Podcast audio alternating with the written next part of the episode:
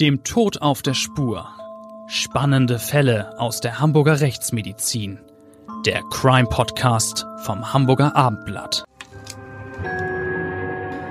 Herzlich willkommen zu unserem True Crime Podcast vom Hamburger Abendblatt. Schön, dass Sie eingeschaltet haben. Ich bin Bettina Mittelacher, Gerichtsreporterin beim Abendblatt und bei mir ist wie immer Professor Klaus Püschel, Rechtsmediziner, Seniorprofessor im In- und Ausland als Experte geschätzt und insgesamt ein super Typ. Fehlt irgendwas oder habe ich dich jetzt angemessen vorgestellt, Klaus? Also bitte immer sinnig. In der Ruhe liegt die Kraft. Mir war stets wichtig, dass Polizei und Justiz und mein Uniklinikum Hamburg-Eppendorf mich als äh, kompetenten und verlässlichen Profi im Bereich Trauma, Gewalt und Tod schätzen, genau wie du und das Hamburger Abendblatt. Also darum geht's. Ja, dann haben wir eine Menge dazu gesagt, auch zu der wunderbaren Zusammenarbeit. Ähm, der spannende Fall, über den wir heute sprechen wollen, das sind genau genommen sogar zwei Fälle, und zwar zwei sogenannte Cold Cases, also Verbrechen, die beinahe eine Ewigkeit zurückliegen. Ja, und die extrem lange ungeklärt blieben. Daher dann diese Cold Cases. Beinahe eine Ewigkeit, so kann man das wohl getrost nennen. Wenn ich überlege, der eine Mord fand im Jahr 1993 statt. Da war ich also gerade zwei Jahre zuvor Direktor des Instituts für Rechtsmedizin geworden. Und ich hatte etwa zu der Zeit erste Routine als Autorin von Gerichtsreportagen entwickelt. Also verdammt lang her. Und die zweite Tat ereignete sich äh, dann 1999, also etwa sechs Jahre später. Es waren beides zunächst völlig unklare Fälle aus Hamburg, beides Morde an Frauen. Aber da hörten die offensichtlichen Gemeinsamkeiten fast schon auf. Damals hat niemand geahnt, dass diese beiden Verbrechen zusammenhängen könnten und dass sie vielleicht sogar vom selben Täter begangen worden sein könnten. Nein, das hatte man wirklich zunächst gar nicht auf dem Zettel. Das erste Opfer, das am 30. April 1993 in ihrer Wohnung in Hamburg-Billbrook starb, das war eine 28-Jährige. Sie wurde von ihrem Lebensgefährten bei seiner Rückkehr aus einem Kurzurlaub gefunden. Wie aufgebahrt habe seine Freundin damals dargelegen, erzählte der Mann. Sie lag tot in der Wohnung auf dem Fußboden auf einer Bettdecke in Rückenlage und unter dem Nacken ein in sich verdrehtes Handtuch. Ja, und die andere Frau, die äh, tot am 28. April 1999 äh, in ihrer Wohnung in Mümmelmannsberg, Hamburg-Mümmelmannsberg entdeckt wurde von ihren Angehörigen. Das war eine 79-jährige Frau. Diese lag äh, auf äh, ihrem Bett. Rechtsmediziner waren vor Ort. Die äh, alte Frau war ja nach außen hin voll bekleidet. Allerdings war sehr auffällig, dass äh, der äh, weiße Spitzenbody unter ihrem Pullover mehrfach zerrissen war, ähnlich wie die Damenstrumpfhose breitflächig zwischen ihren Beinen aufgerissen war. Ähm, aber auf die genauen Umstände, äh, wie die Frauen zu Tode kamen, würde ich gerne später zurückkommen, oder? Einverstanden, ich kann mit meinem Bericht noch warten. Gut, wunderbar. Also, die Kripo hat seinerzeit in beiden Fällen die Mordkommission eingeschaltet. Man hat sicher vieles versucht, in die Morde aufzuklären. Bei beiden Tatorten hat man die Spuren gesichert, im Umfeld vermittelt, Zeugen befragt, was man alles so macht. Aber eine heiße Spur ergab sich in keinem der beiden Fälle. Ja, dazu muss man feststellen, dass Mord äh, eigentlich eins der Delikte mit der mit Abstand höchsten Aufklärungsquote ist. Im Jahr äh, 2021, das sind also aktuelle Daten, da betrug die polizeiliche Aufklärungsquote deutschlandweit bei Mord, also bei Fällen, die auch als Mord offen erkannt wurden, die Quote betrug 94,2 Prozent. Das ist wirklich sehr ordentlich. Ja, also man kann sagen, äh, von äh, 20 Fällen wurden 19 aufgeklärt. Und äh, auch in den Jahren davor konnten sich die Ermittlungserfolge durchaus sehen lassen. Absolut. Die Aufklärungsquote liegt ja seit vielen Jahren typischerweise bei über 90 Prozent, teilweise sogar deutlich darüber. Und wir wissen, Mord verjährt nie. Man hat also theoretisch ewig Zeit, einen Täter zu ermitteln. Ja, zumindest ein Leben lang. Naja, ewig ist es ja nun nicht gerade. Und äh, natürlich wollen äh, die Angehörigen möglichst bald eigentlich Gewissheit haben. Und ähm, selbstverständlich möchten auch die Ermittler jeden Fall möglichst schnell klären. Und ähm, wenn ein Fall erst dann aufgeklärt ist, wenn der Mörder möglicherweise schon verstorben ist, dann ist das ja auch nicht gerade die beste Lösung. Du hast ja so recht. Und genau deshalb nehmen sich Ermittler ja auch immer wieder die Akten von ungeklärten Mordfällen vor. Manche Städte, so auch Hamburg, haben dafür spezielle Ermittlungseinheiten gebildet, die sogenannten Cold Case Units. Ja, ich finde, das ist eine tolle Einrichtung. Spezielle Teams befassen sich abseits der Routine sehr genau noch einmal mit den alten Fällen, gehen sie mit äh, tiefer Akribie immer wieder durch. Sie versuchen mit äh, einem, wie sie es nennen, neuen, unverstellten Blick die Fälle anzugehen, sie sozusagen neu zu denken. Wo könnte ein Detail übersehen worden sein? Ist eine Aussage vielleicht auch anders zu bewerten? Vor allem, das ist extrem wichtig, was ist mit der Spurenauswertung, speziell im Alter von, also im Zeitalter von DNA? Gibt es da vielleicht neue Ansätze? Bestimmt gibt es auch noch weitere Möglichkeiten, wie Fälle noch einmal neu ausgewertet werden können. Andererseits gibt es ja gerade bei lange zurückliegenden Fällen ein großes Problem.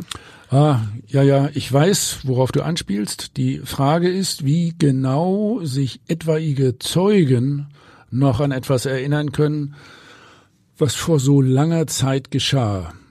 Stets ist deshalb genau zu hinterfragen, wie zuverlässig diese Zeugen sind, und je mehr Zeit vergangen ist, desto größer ist die Gefahr, dass Erinnerungen getrübt oder überlagert sind. Das wissen wir ja am besten auch von uns selbst. Ja, klar. Wenn man sich mal selber überprüft, dann kann man das sehr gut nachvollziehen. Also die Gefahr, dass Zeugenaussagen mit der Zeit nicht mehr so präzise sind, die besteht natürlich. Umso sorgfältiger müssen die Aussagen geprüft werden und umso wichtiger sind dann die sogenannten objektiven Beweismittel, also beispielsweise Spuren, Fingerabdrücke und so weiter. Ja, äh, vor allen Dingen Blut, Haare, Sperma, Fasern, darum geht's. Ja, auch das, genau.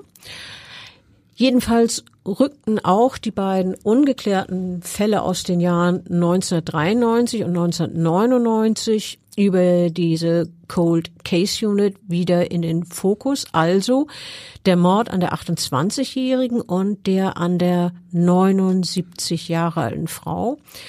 Die Seniorin war damals im April 1999 erst neun Tage nach ihrem Tod in ihrer Wohnung entdeckt worden. Neun Tage? Woher weiß man das, Klaus? Mir ist ja lange bekannt, dass die Feststellung des Todeszeitpunkts nicht so einfach funktioniert, wie das oft im Sonntagabend-Tatort dargestellt wird, wenn zum Beispiel Rechtsmediziner Börne nonchalant erklärt, dass das Opfer ja zwischen ein und zwei Uhr nachts starb. So einfach ist es ja nicht. Nee, wirklich nicht. Äh, dieses Thema kommt ja äh, immer wieder auf im Zusammenhang mit Tötungsdelikten, wenn es um Alibi-Fragen geht. Tatsächlich äh, ist das in etwa folgendermaßen. wenn der Tod erst wenige Stunden zurückliegt, dann äh, setzen wir zum Beispiel auf folgende Methoden. Wegdrückbarkeit der Leichenflecke, Intensität der Leichenstarre, Temperaturmessungen, tief im äh, Enddarm gemessen oder auch Hirntemperatur äh, in Relation zur Umgebungstemperatur und äh, elektrische Erregbarkeit der Muskulatur. Aber wenn wir alles tatsächlich äh, ja zusammenlegen und kombiniert bewerten, dann äh, bleibt doch immer ein Zeitraum, ehrlich gesagt, von plus minus zwei bis drei Stunden, den wir nicht genau einschätzen können. Und du sprachst gerade nach, ähm, wenn der Tod erst wenige Stunden zurückliegt und wenn es jetzt länger dauert, bis ein Verstorbener entdeckt wird, so wie jetzt bei dieser 79 Jahre alten Frau aus Hamburg-Mümmelmannsberg, die ja Tage später erst gefunden wurde? Ja, um das mal etwas plakativ zu sagen, dann sehen wir als Rechtsmediziner auch ziemlich alt aus, ehrlich gesagt. Äh, die sogenannten späten Leichenveränderungen, also Leichenzersetzung äh, im Sinne von äh, Leichenfäulnis, äh, ja, Verschimmelung, Mumifikation, die sind zeitlich nur sehr schlecht einzuschätzen. Das kann man auch nicht auf ein oder zwei Tage genau angeben. Manchmal äh, helfen äh, forensische entomologische Untersuchungen, also die Insekten äh, auf dem äh, Leichnam. Fliegen, fliegen Eier, fliegen Maden und Puppen. Dann kann man, wenn man die Temperaturverhältnisse äh, am Fundort kennt, den äh, Liegezeitraum schon auf ein, zwei Tage genau angeben. Aber bei Wohnungsleichen ist das schwierig und in diesem Falle hat das überhaupt nicht funktioniert. Du sprachst gerade von den Insekten als Helfern für euch in der Rechtsmedizin, aber man hat ja auch noch unter Umständen andere Erkenntnisse, um einen Todestag in etwa einzugrenzen. Ja, die Kriminalpolizei kommt da ins Spiel. Ja, genau, da kommt die Kriminalpolizei ins Spiel, die sich dann weitere Erkenntnisse vom Tatort verschafft, zum Beispiel ähm, die Post von welchem Tag ist zuletzt geöffnet worden, auf welcher Seite ist die Fernsehzeitung aufgeschlagen, gibt es einen Abreißkalender, oder wann war der letzte Aufruf auf dem Anruf auf dem Handy? Wann haben zuletzt Personen aus dem Umfeld des Opfers, also beispielsweise Verwandte, zuletzt etwas von der Frau gehört? Solche Sachen werden dann zusammengetragen, um sich ein Bild zu machen über den möglichen Todestag. Genau, und äh, aus äh, solchen äh, Erkenntnissen, die äh, die Kriminalpolizei ja sehr gezielt untersucht heutzutage, speziell äh, diese Ermittlungen äh, über die Mobiltelefone spielen dabei eine große Rolle. Daraus ergibt sich dann zusammen mit den Befunden, die wir als Rechtsmediziner erheben können, auch bei länger zurückliegenden Todesfällen äh, schon eine Zeit, die relativ eng einzugrenzen ist, manchmal auf den Tag genau. Aber man muss auch genau darauf achten, dass man da unter Umständen nicht einer Täuschung einer falschen Spur aufläuft, wenn der Täter etwas manipuliert hat. Also Kritik ist angemessen. Jetzt kommen wir mal zu den Dingen, die wirklich genau erhoben werden konnten, nämlich die Obduktion an den Opfern. Was haben die denn ergeben? Fangen wir mal mit der 79-Jährigen an, okay? Ja, äh, also zu den Obduktionsbefunden. Die äh, Befunderhebung war hier durch äh, die bereits äh, eingetretenen fortgeschrittenen Leichenveränderungen äh, deutlich erschwert. Die äh, alte Dame, das konnten wir noch sagen, wies immerhin keine relevanten Vorerkrankungen auf. Sie war also vergleichsweise gesund und sie hatte auch keine äußerlich äh, erkennbaren Verletzungen. Unter Berücksichtigung der Auffindungssituation, ich habe das ja schon mit der derangierten Kleidung beschrieben, mhm. und der äh, weiteren äh, kriminalpolizeilichen Ermittlungen, die haben wir in dem Fall auch äh, in unsere Diagnose mit einbezogen, haben wir letztlich Folgendes festgestellt, nämlich, dass die äh, etwas gehbehinderte Rentnerin auf ihr Bett gedrückt wurde und dass sie dann mit einer über ihren Kopf gezogenen Plastiktüte erstickt und zusätzlich äh, mit einem Seidenschal äh, stranguliert wurde und dass äh, darüber hinaus sexuelle Handlungen an ihr vorgenommen wurden. Das war unser Ergebnis. Okay, das war also die das ältere der beiden Opfer und die 28-Jährige, die von ihrem Lebensgefährten nach dessen Urlaub gefunden wurde. Woran ist diese Frau gestorben?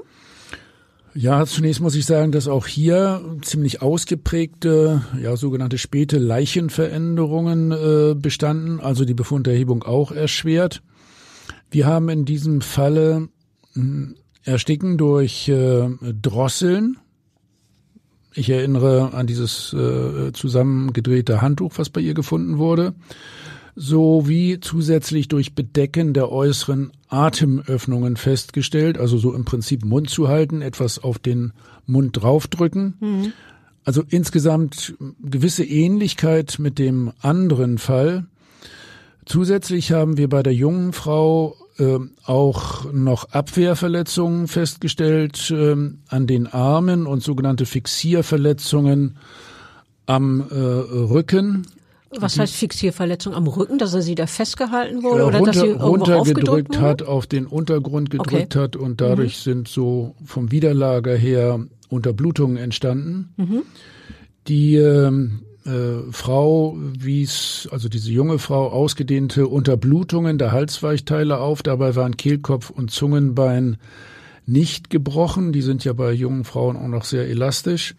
Immerhin konnten wir ja durch sehr gezieltes Nachsuchen noch sogenannte Stauungsblutungen feststellen. Im Gesicht allgemein ging das nicht und den Augenbindehäuten wegen der bereits einsetzenden Leichenfäulnis. Aber hinter einem Ohr haben wir diese ja, Erstickungsblutungen oder Stauungsblutungen feststellen können. Noch zur äh, Blutalkoholkonzentration, die betrug hier in dem Fall immerhin 1,4 Promille. Wenn ich mal zusammenfassen darf über die Todesursachen, die du von den beiden Frauen geschildert hast, dann starben ja beide Opfer durch Ersticken, wenn auch die Vorgehensweise des Täters eine andere jeweils war. Ähm, mit anderen Worten, es gab nicht die gleiche Handschrift, wie man wohl in Ermittlerkreisen sagt. jedenfalls keine identische. Nicht, nicht identische, ganz genau. Auch sonst gab es eigentlich kaum Parallelen zwischen den Fällen. Man denke nur an das doch sehr stark unterschiedliche Alter der Frauen und sie wohnten auch nicht im selben Stadtteil. Ja, man muss die Akten eben sehr sorgfältig lesen. Du wirst ja noch drauf kommen auf die Gemeinsamkeiten. Also alles richtig. Die äh, Ermittler der Cold Case Einheit haben dennoch äh, die Akten nochmal sehr genau studiert, alles neu durchdacht, ob es nicht eventuell doch derselbe Täter sein könnte. Zum Beispiel einer, der mit beiden Opfern bekannt war, ein weiterer Ansatz. Und äh, damit haben sie tatsächlich einen neuen Einstieg gefunden. Ja, und genau dieser neue Ermittlungsansatz brachte dann ja den entscheidenden Erfolg. Es gab nämlich jemanden, den die Polizei schon früher mit dem Mord an der 79-Jährigen in Verbindung gebracht hatte. Auch mit der 28-Jährigen war dieser Mann bekannt, aber damals hatten die Indizien Verdachtsmomente äh, nicht ausgereicht gegen den Mann, den die, den die Polizei damals in Visier hatte. Das war einfach zu wenig nach deren Einschätzung, jeweils nach den Taten. Aber ähm, jetzt mit diesem neuen Blick, wie das, wie wir das ja vorhin genannt haben, dieser neue unverstellte Blick, kam nun eins zum anderen und schließlich wurde Anklage gegen einen inzwischen 69 Jahre alten Mann erhoben. Ich habe ja dann den Prozess vor dem Schwurgericht gegen den Verdächtigen miterlebt. Erzähl mal, was war das für ein Typ, der ja schon einige Straftaten vorher begangen hatte, nicht wahr? Allerdings, ähm, Willi S. war wahrhaftig kein Unbekannter vor Gericht. Er war mehrfach vorbestraft, vor allem wegen diverser sexueller Übergriffe auf Frauen. Ein äh, Typ mit einer sehr bewegten kriminellen äh, Vorgeschichte. Allerdings, ähm, und äh, 2017 entwischte er dann seinen beiden Bewachen bei einem begleiteten Familienausflug. Der saß 2017, glaube ich, schon im geschlossenen Strafvollzug, ne? Ja, der war er verurteilt worden. Ich erzähle auch gleich warum. Ähm, er wurde dann, also nachdem er da den Bewachen entwischt war, äh, nach einer Fahndung wieder gefasst äh, die letzte Strafe, die er erhalten hatte vor, den, vor dem Prozess, über den wir jetzt reden, hatte er 2011 erhalten und zwar wegen eines Übergriffs sowie versuchten Mordes an seiner Nichte. Und da hatte er neun Jahre Freiheitsstrafe mit anschließender Sicherungsverwahrung erhalten. Aus der er 2017 zeitweise entwischt war. Ja, genau. So muss okay. man das sehen, genau. Das also, war jetzt ein bisschen konfus erzählt, aber äh, ja, ja du hast es äh, richtig immerhin. Also, geordnet. Sicherungsverwahrung, äh, das ist ja schon starker Tobak die wird ja nur verhängt, wenn jemand einen Hang zu erheblichen Straftaten hat und zum Zeitpunkt seiner Verurteilung eine bleibende Gefahr für die Allgemeinheit darstellt. Die Sicherungsverwahrung gilt doch im Prinzip als das schärfste Schild oder das schärfste Schwert des deutschen Strafrechts.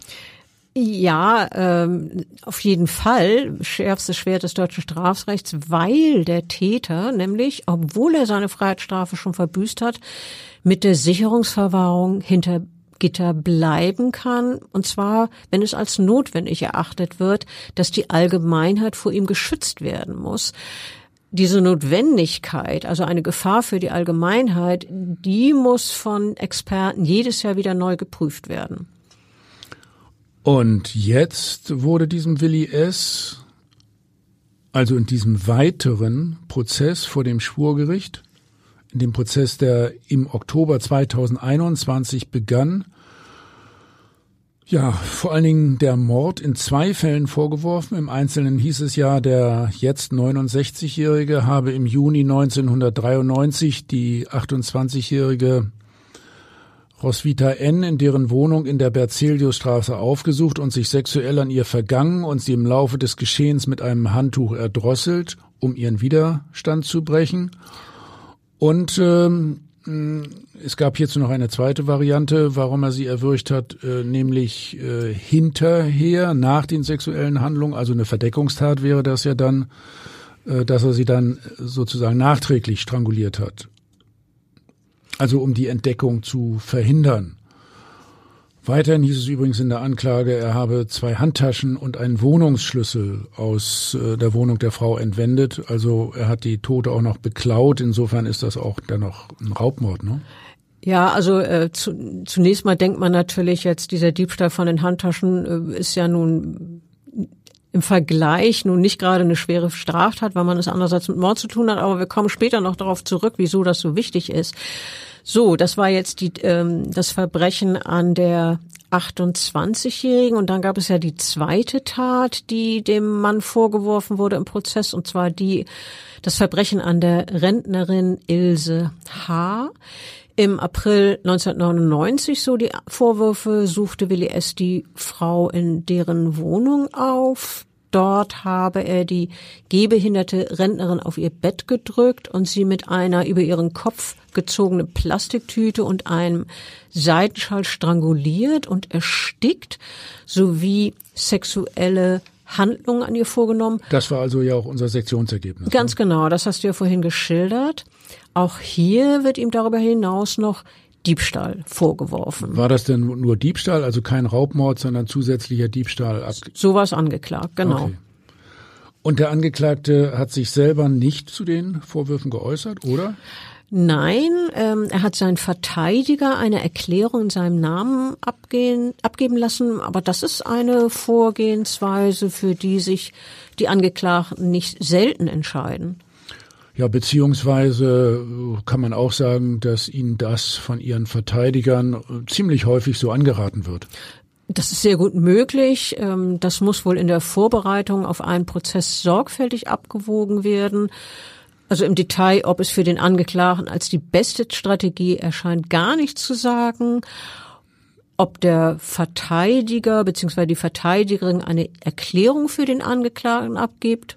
Ja, oder ob er sich äh, nicht vielleicht doch selber äußert, eventuell erst später auch im Laufe des Verfahrens. Ja, auch das gibt es häufiger, dass sich die Angeklagten selber äußern, aber eben nicht im Fall von diesem Angeklagten Willi S. Ich erinnere den Mann als einen ja schmalen Typen mit wirklich zerfurchtem Gesicht und rauer, knarziger Stimme. Raue Stimme, also dann hat er ja doch was gesagt. Äh, oder hat er sich vielleicht nur zu Prozessbeginn zu den Personalien geäußert oder woher hast du seine knarzige Stimme in Erinnerung? Ja, genau. Also äh, er hat schon sich zu den Personalien geäußert, also Name, Geburtsdatum, Wohnort, solche Dinge. Dann aber ließ Willi S. seinen Verteidiger sprechen und dieser erklärte im Namen seines Mandanten, dass ähm, diesen Willi S. das Strafverfahren außerordentlich belastet er sei auch sehr aufgeregt, deshalb wolle er nicht selber aussagen. Und dann sagte der Verteidiger noch im Namen seines Mandanten, der Angeklagte habe beide Opfer gekannt und, Zitat, bedauert deshalb deren Schicksal, aber mit den Verbrechen habe er nichts zu tun, beteuerte der 69-Jährige. Also seinem Anwalt gegenüber, ja. Ja. Äh, aber äh, da gab es dann doch schon einige äh, Bausteine, aus denen sich der Verdacht gegen diesen Willi S. zusammensetzt, nachdem die Polizei die Akten alle nochmal sorgfältig studiert hat und die Beweise neu geordnet hat. Unter anderem muss man hinweisen auf seine Vorstrafen wegen Sexualdelikten, also das äh, hat ihn schon äh, immer so verfolgt, beziehungsweise er hat diese Delikte schon äh, früher begangen. Und äh, das hast du ja äh, im Zusammenhang mit äh, der kurzen Erklärung des Angeklagten, die von seinem Verteidiger vorgetragen wurde, erwähnt. Dieser Willi S. war mit beiden Opfern zumindest bekannt. Und dann gab es da ja auch noch DNA-Spuren, ne? Ja, also sowas ist natürlich ein ganz wichtiges Indiz. Tatsächlich gab es DNA-Spuren, die darauf hinwiesen, dass der Angeklagte jedenfalls beim zweiten Opfer, nämlich dieser Ilse H., der 79-Jährigen, in der Wohnung war. Aber äh, lass uns bitte noch mal kurz darauf zurückkommen, was der Angeklagte zu den Vorwürfen weitergesagt hat. Nur zu. Erzähl, was, was hat er denn gesagt? Oder Al sein Verteidiger? Also, in der von seinem Verteidiger verlesenen Aussage schildert Willi S. das erste Mordopfer, diese Roswitha N., als eine Frau, die trotz einer festen Beziehung Sex mit anderen Männern gehabt habe. Ähm, sie habe sich auch häufig bei einem Nachbarn aufgehalten. Also mit dieser Aussage sollte dann wohl angedeutet werden, dass es auch äh, noch mehrere andere Männer äh, gibt, die ein Motiv haben könnten, diese 28-Jährige sexuell zu missbrauchen und dann eventuell auch umzubringen. Ja, so könnte man das wohl verstehen. Und äh, zu dem Mord an Ilse H., also der Seniorin, hat der Angeklagte dann sogar noch konkrete Hinweise gegeben, wer die aus seiner Sicht wahren Täter seien. Und zwar ähm, habe die gehbehinderte 79-Jährige, die auf Hilfe angewiesen sei, öfters Besuch in ihrer Wohnung gehabt. Unter anderem seien dort öfter zwei Männer aus Rumänien gewesen, die es wohl, so ließ der Angeklagte es vortragen, auf die Ersparnisse der Rentnerin abgesehen hätten. Und äh, von diesen Männern aus äh, äh, Rumänien, da hat er dann wohl sogar auch noch Namen genannt, äh, nicht wahr? Genau, dazu nannte er die Namen und ähm, offenbar seien es diese beiden, äh, die er da also ins Spiel gebracht hat, die das Tötungsdelikt an der Senioren begangen haben. Das ist zwar jedenfalls der Tenor der Aussage von Willi S. Äh, und ehrlich, noch mal eine kurze Zwischenfrage. Hat man diese Rumänen äh, jemals ermittelt? Nein, das hat man nicht. Okay. Also im Ermittlungsverfahren, also noch vor Anklageerhebung und Prozessbeginn, äh, hatte der äh, Willi S. ja diese rumänischen Namen nie erwähnt. Äh, hat er eine Erklärung darüber gegeben, lassen, muss man ja wieder sagen, warum er dies jetzt erst tat? Ja, also er sagte, er habe dieses Duo bisher deshalb noch nie belastet, weil er Angst vor deren Großfamilien habe. Aber nun, da er ja nun fälschlicherweise, aus seiner Sicht fälschlicherweise vor Gericht stehe, nun müsse er sein Schweigen brechen. Äh, bei dem Prozess sollten dann auch noch äh, unter anderem Zeugen aus dem äh, Umfeld der damaligen Mordopfer gehört werden. Die Aufgabe von Zeugen ist es ja, sich möglichst präzise an Ereignisse zurückzuerinnern die Problematik, die damit verbunden ist, haben wir schon ausführlich diskutiert. Ja, wie gut kann das gelingen, wenn diese Ereignisse weit mehr als 20 Jahre zurückliegen, wie im Falle der Morde an Roswitha N. und Ilse H.? Ja, wie hat sich das vor Gericht dargestellt? Das ist natürlich genau das Problem. Selbstverständlich verblassen Erinnerungen im Laufe der Zeit. Das ist menschlich. Das passiert wohl den meisten, dass sie sich an Geschehnisse, die lange her sind, nur noch vage erinnern oder Dinge sogar durcheinander bringen. Ja, und konkret, wie war das hier bei diesen Zeugen in dieser Verhandlung? Also ich erinnere mich vor allem an den ersten Zeugen, der gehört wurde. Es war der frühere Lebensgefährte von Roswitha N. Er sagte, sie hätten einige Monate lang eine Beziehung gehabt. Er meinte, er kenne auch den Angeklagten. Und dieser Zeuge erzählte weiter, Willi S. sei häufig bei der 28-Jährigen zu Besuch gewesen, mehrfach in der Woche, manchmal sogar mehrere Tage hintereinander. Willi S. habe auch mit Roswitha N. rumgeschäkert, so hat es der Zeuge ausgedrückt. Oh, für mich klingt das nach einer überraschend präzisen Aussage. War die denn auch stimmig? Naja, warte, ich bin noch nicht fertig. Ähm, denn je länger dieser Ex-Freund der Verstorbenen aussagte, desto mehr widersprach er sich dann in Details. An eine Szene erinnere er sich jedoch genau, sagte der 54-Jährige, nämlich diese.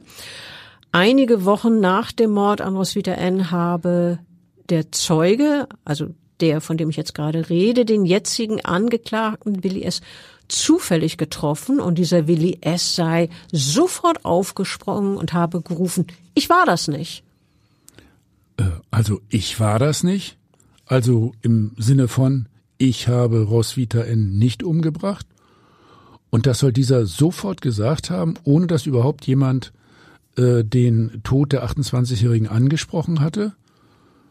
Äh, klingt so eine Aussage aus, aus heiterem Himmel viele Jahre nach dem Tod der Frau nicht eher als verdächtig, vielleicht sogar in, in, in Richtung des damaligen Lebensgefährten? Äh, das mag schon sein. Äh, natürlich liegt dieser Verdacht nahe. Außerdem berichtete der Zeuge von einer angeblichen Drohung von Willi S., also unserem Angeklagten, gegen die getötete 28-Jährige, also als sie noch gelebt hat natürlich. Ähm, der Mann habe nämlich zu Roswitha N. gesagt, ich bring dich nochmal um. Na, das würde ja passen. Nicht lange danach war sie tot. Wenn der Zeuge die Wahrheit gesagt hat, und das sollte man von Zeugen ja eigentlich annehmen, dann spricht das ja eindeutig äh, gegen den Angeklagten und belastet diesen sehr. Also was noch alles bei den Ermittlungen zusammengetragen wurde und was dann auch noch weiter gegen Willi S. sprach, darüber hat ein Spezialist der Kriminalpolizei als Zeuge dann im Prozess Fakten präsentiert. Ähm, dieser Ermittlungsführer berichtete zunächst, dass, als sie sich immer weiter in die Akten zu den beiden Morden vertieften, Einnahme immer wieder auftauchte. Ja, nämlich der von Willi S., unserem jetzigen Angeklagten. Exakt. Ein zentraler Baustein war außerdem bei den Ermittlungen eine in der Wohnung der 79-Jährigen gefundene Zigarettenkippe. Also jetzt sprechen wir vom zweiten Opfer. Jetzt sprechen wir vom zweiten Opfer, genau. Äh, also in deren Wohnung wurde eine Zigarettenkippe gefunden und zwar hatten die Ermittler ja, die in einem der Zimmer auf dem Fußboden entdeckt.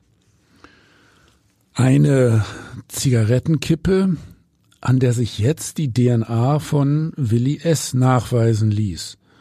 Sowas ist natürlich ein sehr belastendes Indiz. Die DNA eines Menschen, die ist ja einzigartig, es sei denn, es geht um eineige Zwillinge. Ja, und der Angeklagte hat nun mal keinen Zwillingsbruder. Ähm, der Ermittlungsführer erzählte weiter, dass schon damals nach dem Mord an der Seniorin im Jahr 1999 eine DNA-Analyse eines Zigarettenstummels aus der Wohnung vorgenommen worden sei, die auf Willi S. hindeuten könnte. Also wir reden ja über das Jahr 1999 im Moment.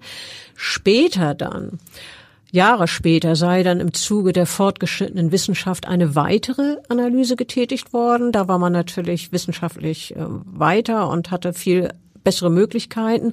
Und diese deutlich präzisere, neuerliche Auswertung zeigte demnach, dass es tatsächlich nahezu sicher der 69-Jährige war, der die Kippe in der Wohnung des Opfers hinterließ. Und diese dieser Zigarettenstummel war in doppelter Hinsicht für den Angeklagten tatsächlich belastend. Ja, ich kann äh, erst nochmal bestätigen, also in diesen zwei Jahrzehnten, die vergangen sind seit dem äh, Tötungsdelikt an der alten Frau, äh, haben die äh, Untersuchungen mit mittels DNA-Technik äh, extreme äh, Fortschritte erzielt, so dass wir heute auch an kleinsten Mengen äh, ja, von Blut, Haaren, Spermien eindeutig nachweisen können, von wem diese Spur stand. Und eine Zigarettenkippe ist eine besonders günstige Spur, weil der Speichel daran antrocknet und sich die Spur lange hält. So, aber du hast gesagt, äh, diese Kippe war in doppelter Hinsicht belastend. Inwiefern? Gleich doppelt? Also früher hatte Willi S. bei Befragung beteuert, nie in der Wohnung der Rentnerin gewesen zu sein. Später hat er gesagt, ja, er sei durchaus gelegentlich schon dort zu Besuch gewesen. Auch in Bezug auf andere Details habe der Mann mehrfach seine Aussage abgewandelt, erzählte dieser Kriminalpolizeizeuge vor Gericht. Die Abwendung von der ursprünglichen Aussage machte ihn in unseren Augen verdächtig, erklärte der Zeuge. Hm, der hat die Polizei gut aufgepasst. Ich finde das auch. Ja, und jetzt nochmal der, der weitere Grund, warum diese Kippe so belastend war. Was hat die Polizei dazu herausgefunden? Ja, also das liegt daran, dass auffällig war, wie penibel Ilse H. ihre Wohnung in Schuss gehalten hatte. Da lag nichts rum. Es gab keinen Staub, wirklich nichts. Aber eben diese Zigarettenkippe auf dem Wohnzimmerboden. Und dann überlegt man sich natürlich, wenn der Angeklagte mehrere Tage vor dem Tod der 79-Jährigen in ihrer Wohnung gewesen wäre, wie er ja behauptet hat, dann hätte sie die Kippe mit Sicherheit in den Müll gepackt, aber nicht dort einfach liegen lassen. Also es hätte ihr ihrem Ordnungssinn total widersprochen. Also muss der Angeklagte wohl am Tattag in der Wohnung gewesen sein. Äh, stimmt übrigens, das klingt für mich ganz besonders plausibel. Ich kann Kippen einfach nicht leiden. Und ich auch nicht. Immer sofort aufheben und keineswegs irgendwo in meinem Bereich tagelang liegen lassen. Ja, übrigens äh, wurde ja auch bei dem 28 Jahre alten Mordopfer, also der jüngeren Frau, DNA gefunden, für die Willi S. als Spurenleger immerhin in Betracht kommt. Äh, diese DNA-Spur gab es an dem Handtuch, das um den Hals des Opfers gelegen hatte. Allerdings ließ sich diese Spur nicht wirklich ganz eindeutig zuordnen, im Gegensatz zu der Zigarettenkippe. Und übrigens dieser Ermittlungsführer mit seiner präzisen Aussage im Gericht, der hatte ja dann sogar auch noch mehr in petto, oder? Ja, also da waren zum Beispiel frühere Vernehmungen von Willi S. Mit äh, früher meinst du, als im Zusammenhang mit dem Tod von Ilse H. erstmals ermittelt wurde und ähm, auch da schon wegen der ersten DNA-Analyse dieser Willi S. zumindest mal als möglicher Täter angesehen worden war? Ging's ja, darum? genau. Das, äh, das ist jetzt mit der früheren äh, Vernehmung beziehungsweise früheren Aussage gemeint. Und damals, also nicht lange nach dem äh, Versterben, nach dem gewaltsamen Tod der 79-Jährigen, hatte der Willi S. offenbar in einer Vernehmung behauptet, er habe von seiner damaligen Verlobten von dem Tod dieser Senioren erfahren. Und äh, als diese ehemalige Verlobte äh, von Willi S. nun von der Polizei dazu befragt wurde, ob denn das so gewesen sei, sagte sie, nein, äh, das stimme so alles nicht. Sie sei auch nicht mit ihm verlobt gewesen und überhaupt, dass sie ihm von diesem äh, Todesfall erzählt habe, das stimme überhaupt nicht. Da sei gar nichts dran. Damit ist die Person Willi S. also immer weiter in den Fokus der Ermittlungen gerückt und, wenn ich mich aus den Berichterstattungen richtig erinnere, schien Willi S. Äh, doch außerdem sogar noch Informationen zu den Mordfällen zu haben und zu streuen, und zwar solche, die von den Ermittlern äh, als sogenanntes Täterwissen eingeordnet wurden. Ja, dieses Täterwissen ist natürlich für einen Verdächtigen ganz fatal. Äh, mit Täterwissen ist äh, genau Folgendes gemeint. Das sind Kenntnisse, die ausschließlich der Täter haben kann und niemand sonst. Im Fall von Willi S. beziehungsweise äh, ja im Fall dieser beiden Morde, äh, da ging es äh, ja doch um Diebesgut. Das war es doch, oder? Ganz genau. Nochmal zur Erinnerung, ähm, Willi S. war ja in beiden Mordfällen schon früher mal befragt worden, also nicht allzu lange nach den Taten, weil er mit beiden Opfern bekannt war. Und äh, solche polizeilichen Befragungen werden ja protokolliert. Ja, und jetzt, als die äh, äh aktuellen Cold Case Ermittler die Akten durchsahen, da fiel ihnen was auf. Du sagst es, nämlich ähm, Willi S. hatte im Zusammenhang mit beiden Mordfällen damals angegeben, er habe jeweils etwa zur, Tat, zur Tatzeit verdächtige Männer aus den Wohnungen der Opfer kommen sehen und diese Männer, diese Verdächtigen, hätten Damenhandtaschen bei sich getragen. Und äh, daraufhin haben die Ermittler in alten Pressemitteilungen recherchiert, ob jemals erwähnt wurde, dass im Zuge der Kapitalverbrechen auch Handtaschen der Frauen gestohlen wurden. Ehrlich, ganz schön schlau. Lass mich mal raten. Also von diesen Handtaschen, die da äh, geklaut waren, wurde in den Medien nie berichtet, oder?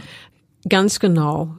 Ähm, also die waren nie erwähnt worden in den Medien und insofern hatte es von Willi S. eine gewisse Preisgabe in beiden Fällen von Täterwissen gewesen, nämlich indem er diese geklauten Handtaschen erwähnte. Das sagte zumindest der Ermittlungsführer als Zeuge. Also so hängt das zusammen. Ja, schließlich wurde doch auch noch ähm, unter anderem die sogenannte operative Fallanalyse hinzugezogen die ausgewertet hatte, dass das Verhalten des jeweiligen Täters sehr gut zu diesem Verdächtigen Willi S. passe. Äh, da ging es doch darum, dass an beiden Opfern im Rahmen der Tötungen sexuelle Handlungen vorgenommen worden sind. Und unter den früheren Verurteilungen von Willi S. waren doch auch drei, bei denen ebenfalls sexuelle Motivationen festgestellt wurden. Stimmt genau. Also da war zum Beispiel ähm, 2006 eine Haftstrafe, weil er eine Frau sexuell missbraucht und beraubt hatte. Schon 1969 soll er eine Dame im Alter um die 80 sexuell angegangen sein. Und äh, schließlich, das haben wir früher schon erwähnt, da gab es ja diesen Übergriff auf seine Nichte, für den Willi S. neun Jahre Freiheitsstrafe mit anschließender Sicherungsverwahrung erhielt. Ja, also ein klassischer Sexualstraftäter mit sehr unterschiedlichen Opfern, teilweise sehr alt, teilweise sehr jung. Mhm. Und äh, hat sich Willi S. in seinem letzten Wort äh, noch einmal zu diesen Vorwürfen geäußert? Ja, das hat er allerdings. Er sagte in seinem letzten Wort, die wirklichen Täter laufen draußen frei herum, ich bin unschuldig und ich bin kein Mörder. Aber ehrlich, alles, was wir jetzt aufgelistet und besprochen haben, äh, gibt doch für einen nicht voreingenommenen Beobachter in der Summe äh, zumindest einen ganz erheblichen Verdacht, dass mit Willi S. der wahre Täter auf der Anklage, Anklagebank sitzt. Der ist ja dann auch wegen der äh, beiden äh, Morde verurteilt worden. Ganz genau. Äh, nach Überzeugung des Gerichts waren die Indizien gegen den 69-Jährigen so vielsagend und so schlüssig, dass Willi S. als Täter überführt sei, sagte die Vorsitzende Richterin in der Urteilsbegründung. Allerdings äh, verhängte das Schwurgericht äh, diesmal nicht lebenslange Haft, wie es in der Regel sonst bei Verurteilungen wegen Mordes üblich ist. Nein, äh, in diesem Fall kam nicht lebenslänglich heraus, sondern zwölf Jahre Freiheitsstrafe und Sicherungsverwahrung. Diese zwölf Jahre, also eine sogenannte zeitige Freiheitsstrafe, die hingen damit zusammen, dass laut einem psychiatrischen Sachverständigen der Angeklagte unter anderem wegen Intelligenzminderung und Alkoholproblemen nur vermindert schuldfähig ist. Okay, das kennen wir inzwischen schon von vielen anderen Fahren, Verfahren. Da gibt's also sozusagen dann einen Rabatt auf das lebenslänglich und dazu, dadurch wird zu einer zeitigen Freiheitsstrafe. Genau. Bei der Urteilsbegründung hat die Vorsitzende Richterin einen Satz gesagt, den wir eingangs auch zitiert haben, nämlich Mord verjährt nie. Sie sagte aber auch, es kommt selten vor, dass so lange zurückliegende Fälle zur Anklage kommen. Wir erinnern uns, die beiden Taten waren ja zu dem Zeitpunkt 28 beziehungsweise 22 Jahre her, lagen so lange zurück. Ein ganzes Menschenleben sozusagen. Ja, also ja, Von nicht ganz. Jungen nicht ganz, dass die beiden Hamburger Morde aufgeklärt werden konnten, betonte die Vorsitzende Richterin sei der, ich zitiere, hervorragenden Arbeit der Ermittlungsbehörde und insbesondere der Soko Cold Case zu verdanken. Also aus meiner Sicht, ich finde das richtig, sogar sehr richtig, diese Leistung besonders äh, hervorzuheben. Wir wissen ja beide, dass es eher selten gelingt, lange zurückliegende Kapitalverbrechen aufzuklären. Da braucht es schon eine ganz besondere Akribie und viel Beharrungsvermögen und äh, sehr kreative Aktenarbeit äh, und äh, kriminalistisches äh, Talent sowie, ehrlich gesagt, auch äh, ein bisschen rechtsmedizinische Kenntnisse. Na klar, allerdings, da stimme ich dir unbedingt zu. Ähm, nach Überzeugung der Kammer wurden diese beiden Morde ja ganz eindeutig aufgeklärt. Die Kammer habe keinen Zweifel, dass Willi S. jener Mann ist, der für beide Morde verantwortlich ist, betonte die Richterin.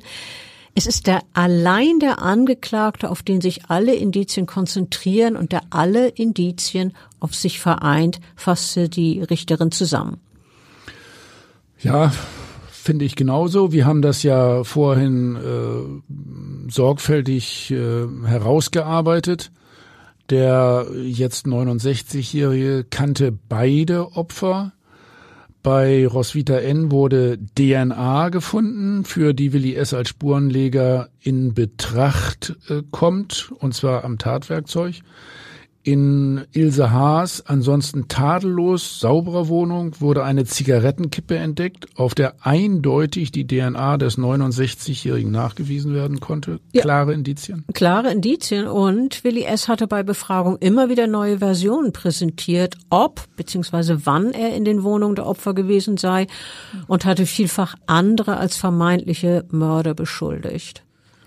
Ja, und zudem hatte er behauptet, in beiden Fällen etwa zur Zeit der Verbrechen beobachtet zu haben, wie andere die Wohnung verließen. Da war auch diese Geschichte mit den Taschen, also typisches Täterwissen. Ja, genau. Darauf wollte ich jetzt gerade noch mal zu sprechen kommen, dass er detailliert diese Handtaschen beschrieben hat und den Inhalt ähm, die jeweils den Opfern gestohlen worden seien. Und gerade mit der Kenntnis, dass den beiden Frauen jeweils bestimmte Handtaschen abgehanden gekommen waren, habe Willi S., wir haben es vorhin schon gesagt, Täterwissen offenbart. So hat es jetzt auch die Richterin formuliert. Und zudem passten die Verbrechen auch in die strafrechtliche Historie des 69-Jährigen. Ja, damit waren die Vorstrafen gemeint, vor allem äh, wegen der stattgehabten Sexualdelikte an sehr unterschiedlich alten Frauen und beziehungsweise Mädchen alles in allem ja wirklich viele, sehr viele Indizien, die in ihrer Gesamtschau ein sehr schlüssiges Bild geben, finde ich. Absolut. Ähm, diese beiden Morde an den Frauen aus den Jahren 1993 und 1999 waren die ersten Fälle seit längerem, in denen es äh, in einem Cold Case überhaupt zu einem Prozess gekommen war. Zuletzt hatte es nach einem spektakulären Freispruch in einem anderen Mordfall ähm, einem anderen lange zurückliegenden Mordfall, ähm, dann im Prozess im Jahr 2018 erhebliche Kritik, insbesondere an dem damaligen Leiter der Soko Cold Case gegeben. Bettina, diesen Fall sollten wir aber in einem gesonderten Podcast mal aufarbeiten, wenn überhaupt, meinst du nicht? Ja, auf jeden Fall, da hast du vollkommen recht, ganz bestimmt.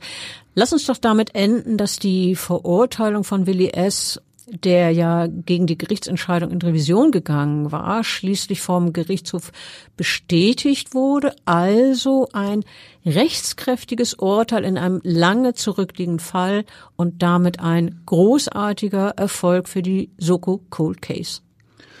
Ja, aus meiner Sicht äh, geradezu lehrbuchhaft. Sehr saubere Arbeit, Kompliment an die Ermittler. Ganz genau, dem kann ich mich nur anschließen. Vielen, vielen Dank und ja, bis zum nächsten Mal.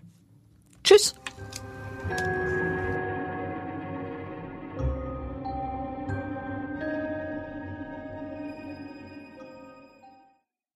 Weitere Podcasts vom Hamburger Abendblatt finden Sie auf abendblatt.de slash podcast.